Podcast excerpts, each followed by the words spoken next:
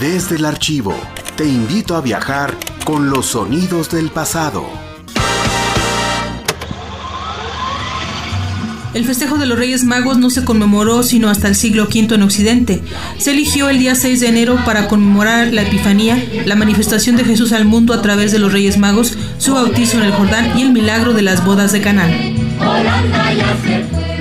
Estás escuchando la cápsula de los Reyes Magos, una producción de la División de Difusión Cultural, originalmente grabada en disco compacto de audio digital en diciembre de 2006. La tradición de los Reyes Magos como generosos proveedores de juguetes y regalos a los niños es relativamente reciente y solo fue adoptada por algunos países latinos.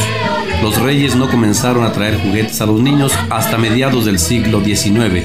Con anterioridad sus regalos se limitaban a cosas relacionadas con la vida cotidiana. Gaspar era el encargado de repartir golosinas, miel y frutos frescos. Melchor tendía más a lo práctico y su fuerte eran la ropa o zapatos.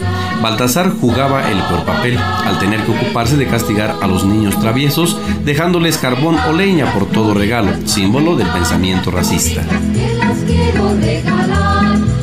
Para poder llevar a cabo su labor con justicia, los Reyes Magos disponían de la ayuda de unos duendes que espiaban a los niños y les contaban a sus jefes hasta los más mínimos detalles de su comportamiento.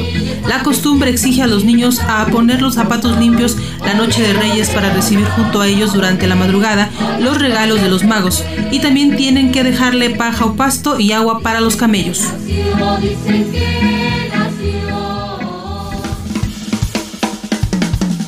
Desde Radio Universidad. Play a la historia.